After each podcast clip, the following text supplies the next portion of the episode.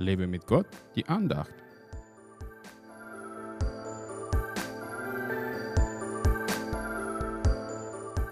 Alle Dinge sind möglich dem, der da glaubt.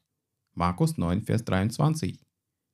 Da sagte Jesus einem Vater, dessen Sohn vom stummen Geist besessen war und hätte ihn fast zerstört.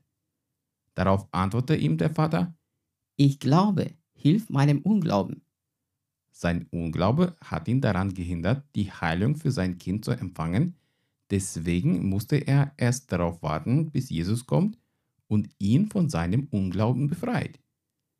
Dieser Mann sah dann mit eigenen Augen, was Jesus an seinem Sohn vollbracht hat, und deswegen konnte er an seinen Worten nicht mehr zweifeln. Manche aber fragen trotzdem, Ist durch Glauben wirklich alles möglich? Dann fangen sie an, alles aufzuzählen, was überhaupt nicht möglich zu sein scheint. Doch wenn Jesus sagt, dass alle Dinge möglich sind, dann sind das wirklich alle. Der Apostel Paulus spricht trotzdem eine Warnung aus. Alles ist mir erlaubt, aber nicht alles dient zum Guten. Alles ist mir erlaubt, aber es soll mich nichts gefangen nehmen.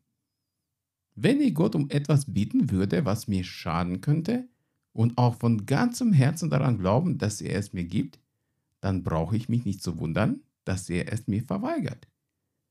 Wenn ein Baby vor meinen Augen irgendwas vom Boden einsammelt, um es in den Mund zu stopfen, versuche ich, das zu verhindern, damit es sich nicht verschluckt. Auch wenn das Ding in seinen Augen als etwas Leckeres erscheint und er vom Herzen glaubt, dass er das unbedingt braucht. Deswegen lohnt es sich, die Bibel zu lesen und den Heiligen Geist zu sich sprechen zu lassen, damit man im Herzen schon weiß, was gut für uns ist und daran glauben kann. Gott sieht unser Herz, er kennt unsere Pläne und Vorhaben und er kann nur dann seinen Segen geben, wenn sie mit seinem Willen übereinstimmen. Lass dich vom Heiligen Geist führen und glaube ganz fest daran, was im Wort Gottes steht und erwarte von Gott, dass er sein Wort in deinem Leben erfüllt. Und das tut er ganz sicher. Gott segne dich.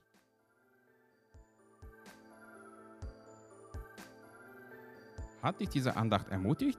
Dann teile sie unbedingt weiter, damit auch die anderen ermutigt und gestärkt werden können. Brauchst du noch mehr Ermutigung? Dann abonniere meinen Blog www.werglaubtdersieg.de.